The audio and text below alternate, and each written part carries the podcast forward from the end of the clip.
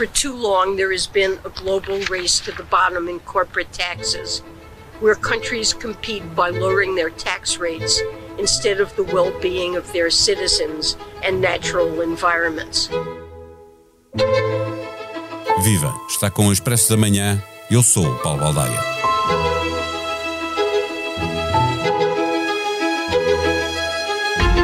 Finalmente, algumas das grandes potências económicas entenderam-se para avançar com a reforma do sistema fiscal internacional. Para já no G7, a seguir no G20 e depois do verão no âmbito da OCDE, onde as negociações para esta grande reforma decorrem há já dois anos há dois grandes temas em discussão. O primeiro diz respeito à taxa mínima a aplicar, que nunca será inferior a 15%, que os Estados Unidos queriam que fosse de 21% e que poderá ficar a algures entre estes dois números. O segundo tema tem a ver com o local onde esses impostos devem ser pagos. Haverá, é claro, um acréscimo de receita para os Estados, mas ainda não dá para perceber na plenitude o que é que ganha cada país, sendo que pode até haver países, os de baixa tributação, naturalmente, que podem ficar a perder se as grandes multinacionais entenderem que já não se justifica transferir os lucros para as subsidiárias desses países. A competitividade fiscal, grande bandeira dos liberais, beneficiava alguns países, é verdade, mas beneficiava sobretudo as grandes multinacionais que faturavam em todo o mundo, mas pagavam impostos onde cobrassem menos. Para evitar que essa competitividade retirasse aos cofres do Estado para beneficiar os acionistas dessas empresas, já há um princípio de acordo. Para nos ajudar a perceber o que está em causa, vamos estar à conversa com o professor João Duque, comentador de Economia, no Expresso e na SIC. O Expresso da Manhã tem o patrocínio do BPI. Soluções de crédito BPI.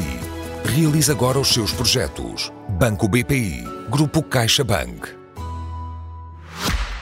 Viva professor João Duque. Há um acordo para uma taxa mínima de IRC, um princípio de acordo sobre a necessidade de distribuir essa receita fiscal pelos países onde a receita das empresas é gerada, não apenas onde é a sede. Em sua opinião, qual dos pilares é mais importante? Bem, uh, não há dúvidas nenhumas que, para ser justo, nós devemos tributar onde é uh, criado valor, o valor acrescentado, face aos custos e os proveitos. Ora, se fizermos isto de uma forma uh, dentro dos grupos, é muito difícil muitas vezes até distinguir com clareza onde é que se está a gerar o rendimento. Porque quando alguém compra um bem, compra-o com base em quê? Nas características físicas se olhamos só para as características físicas, então estamos a olhar para aquilo que é a produção do bem. Mas quando começamos a pensar em uh, marca, então estamos a falar no intangível, e pode dizer que o intangível é todo dado no ato comercial. E, portanto, muitas vezes é difícil, uh, e para sermos eh, muito honestos, é muito difícil distinguir onde é que é gerado o rendimento. É claro que as empresas multinacionais, muitas vezes, produzem num Estado, vendem noutro Estado, e colocam a sede num terceiro Estado. Eh, quem diz um Estado a vender, diz dois ou três, ou, ou, ou, muitos, eh, mas coloca a produção muitas vezes diferente do local da venda e depois a sede num outro local. Para quê? Para fazer o que chamam gestão fiscal. Eh, a gestão fiscal é basicamente minimizar o imposto a pagar em termos de uh, imposto sobre o, o rendimento das pessoas coletivas, portanto, em Portugal será o IRC, e, e, portanto, assim, melhorar aquilo que é a remuneração do capital. É tão simples quanto isto e de uma forma muito geral. Mas isto tem um problema, claro. É que depois os cidadãos não conseguem beneficiar daquilo que é o ato de produção, comércio e distribuição das empresas e dos serviços. Porque quando nós compramos um bem, sabemos que parte do preço que estamos a pagar é também para ajudar a contribuir para o orçamento do local. E depois a pergunta: qual local? E, portanto, eu, eu, eu confesso lá. que aí é um bocadinho duvidoso. Mas um, há aqui uma alteração muito grande, porque neste momento uh, nós estamos muito na base dos preços de transferência para que, uh, para, permitindo às empresas, com, com uh, regras muito apertadas, mas enfim, permitindo de alguma maneira que as empresas façam as localizações ou deslocalizações do rendimento. Isto é, se eu estou a produzir um bem por 40 num país e o transfiro, eh, custa-me 40, vou transferi-lo para um país onde vendo, é?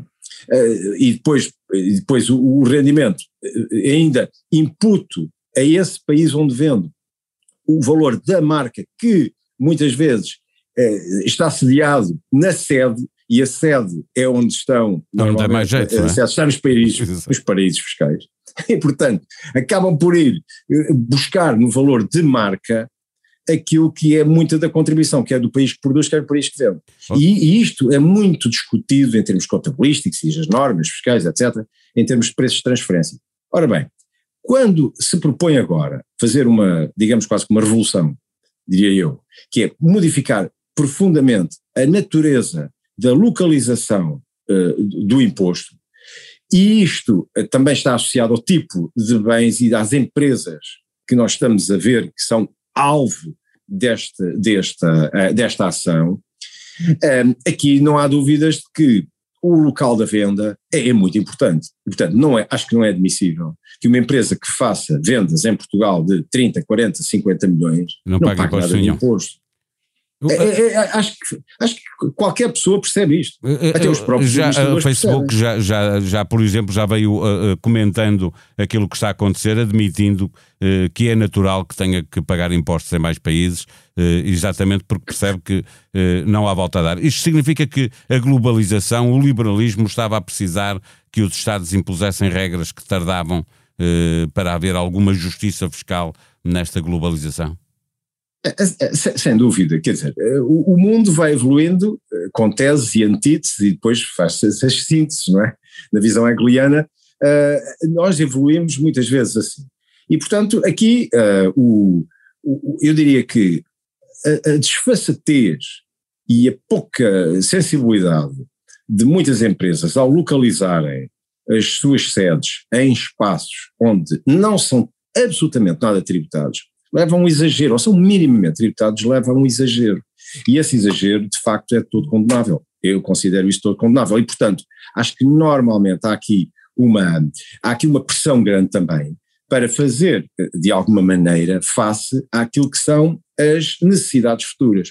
Estas empresas, ainda por cima, e nós estamos a falar de empresas muito grandes, gigantes, não são as empresas criadas para, eh, eh, quer dizer, que, que, é para o próprio emprego ou para a família, não são mínimas, não são empresas muito pequeninas, esses não vão deslocalizar a sede, Exato. a sede é a casa deles, portanto não é esse o problema. São empresas gigantescas. E nós estamos a assistir este fenómeno muito interessante, que é, nós estamos a ver concentrar imenso rendimento nessas empresas, e por outro lado, nós estamos a assistir a um fenómeno de evolução tecnológica, que é deixar muita gente com muito com, com, incapacidade até de procurarem trabalho. Então nós vamos muito potencialmente, e a prazo, se calhar ter ainda mais, um, digamos que são exércitos de desempregados que não têm capacidade para se ajustarem com facilidade àquilo que são postos de trabalho de valor acrescentado. Eh, professor João deixa-me perguntar, isso significa que há potencial nesta reforma para mudar a economia mundial ou uh, uh, uh, esta reforma está simplesmente a adaptar-se a mudanças que já estão a acontecer? É, é isso, é isso. Esta reforma está a adaptar-se, porque nós já percebemos claramente que não é fácil pegar, por exemplo, num, num taxista que dentro de meia dúzia de anos vai perder o posto de trabalho quando os carros forem autopilotados. E, portanto, o que é que se faz uma pessoa com 55 anos de idade, ou 50 anos de idade, em que nós precisamos agora é de programadores para programar o automóvel que ele deixa de conduzir. Mas ele não vai transformar-se num programador. E, portanto, é muito difícil nós, e nós vamos ter uma, um, um exército de desempregados a que temos que chegar rendimento.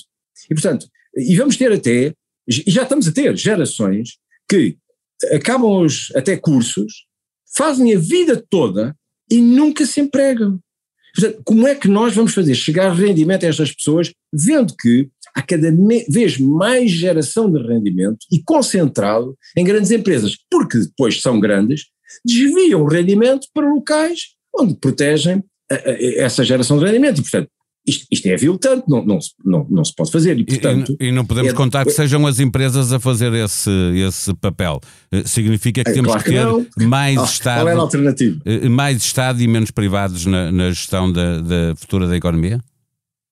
Não diria isso, mas pelo menos, a, a, digamos. O liberalismo vai maneira, ter que se adaptar, não é? Pelo menos a, a esta Estado necessidade. Vai ter que ter um papel, não é? Ou, ou, ou pega nos, nos, nos, tais exércitos de desempregados e os coloca à, à sombra ou à guarda do rendimento destas empresas diretamente, ou então recolhe o rendimento através de impostos e depois transfere para estas pessoas. Mas alguém tem que fazer isto, porque se não fizermos isto e de forma relativamente, relativamente célere e com algum cuidado, sem levar a exageros, nós criamos exércitos de pessoas que não têm nada a perder. E quando um homem não tem nada a perder, atira-se ao mar e faz, ou não, ou atira-se à terra e faz o que tem que fazer. É que ele tem que sobreviver. E, portanto, se nós queremos criar um mundo que ainda vai aumentar mais de população, que ainda vai ter mais problemas dessa natureza, nós temos que ter com algum cuidado e alguma antecipação. E, portanto, eu acho que esta medida é uma medida de antecipar aquilo que naturalmente pode aí vir. Repare-se, há 175, eu, eu estive a consultar o site da KPMG, onde tem uh, as taxas de imposto sobre as empresas. Há 173 jurisdições fiscais. Nestas, uh, destas 173, há 145 onde a contribuição em taxa de IRC é superior a 15%. Portanto, quando se fala em 15%, 15% até não é uma taxa que vá abalar o mundo, não vai abalar o mundo. Agora, vai abalar alguns locais. Vai a, a, a, abalar países como Singapura com uma taxa de 2%, a Irlanda na União Europeia com uma taxa de 12,5%, e esses países terão problemas, obviamente. Ou não, pode, podem compensar não, de outra maneira. Ou então ajustam-se, é? tem que se ajustar.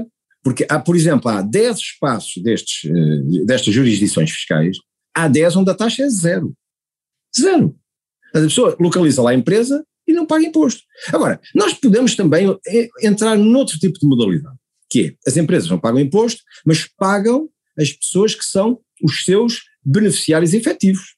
Bom, mas então é preciso que o sistema, e o sistema é mais complicado para determinar, por causa das cadeias de detenção das, das, sociedades, das sociedades, é quem é o beneficiário efetivo.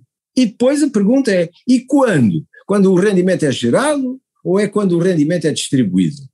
E, portanto, porque depois há uma decalagem, pode haver uma decalagem muito grande, quer dizer assim, não, não, não, eu sou sócio da sociedade, mas a sociedade não me pagou nada e, portanto, como não me pagou nada, eu não devo ser tributado. Eu estou a falar num regime em que eu estou a tributar o beneficiário e não a sociedade. Porque é lícito entrar nesse modelo. Só que isso leva a acumular rendimento que não é tributado nas sociedades e depois nós precisamos desse rendimento para acudir aos tais desempregados e aos necessitados. Então, e como é que se faz esta transferência? Portanto, esse modelo que pode dizer-se que tem a virtude de especificamente tributar quem de facto é o dono e não a empresa, tem um defeito. É, é a decalagem de tempo entre aquilo que é o momento da geração do rendimento e o momento do seu pagamento de imposto.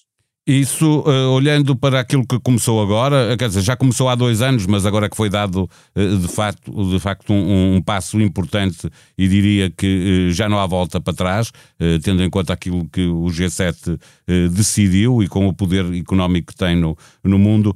Isso significa, professor João Duque, que países como Portugal, a, a competitividade também pode acontecer que esses países vão baixar, vão baixar um pouco o seu IRC para se aproximar aproximarem mais desta taxa que passará a ser uma taxa média de 15%? Pois, eu não diria que esse é um grande risco, um, a menos que a economia e, e, digamos, a filosofia uh, orientadora da, da, gestão dos países vá por aí. Eu diria que há cada vez mais tendência, é cada vez para uma contribuição maior das empresas uh, ao serviço do rendimento a acumular, digamos, nos orçamentos e, e a gestão, digamos, central ser maior. Não quer dizer na atividade económica da produção de bens e serviços, não é isso, mas é na função social da distribuição do rendimento.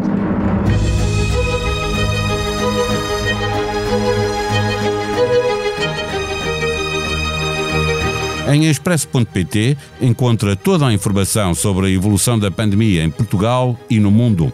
Encontra igualmente o relato e as crónicas dos jornalistas do Expresso que acompanharam o Congresso do Partido, Pessoas, Animais e Natureza neste fim de semana no sábado e no domingo, em que tanta coisa aconteceu no desporto, desde a vitória de Miguel Oliveira na Catalunha até à participação de Portugal no Europeu do Sub-21.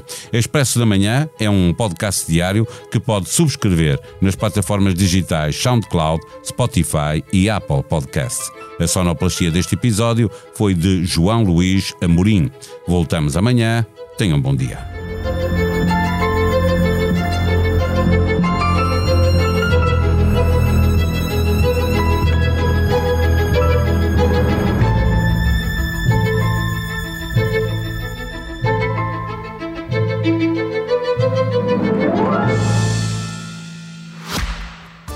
Expresso da Manhã tem o patrocínio do BPI.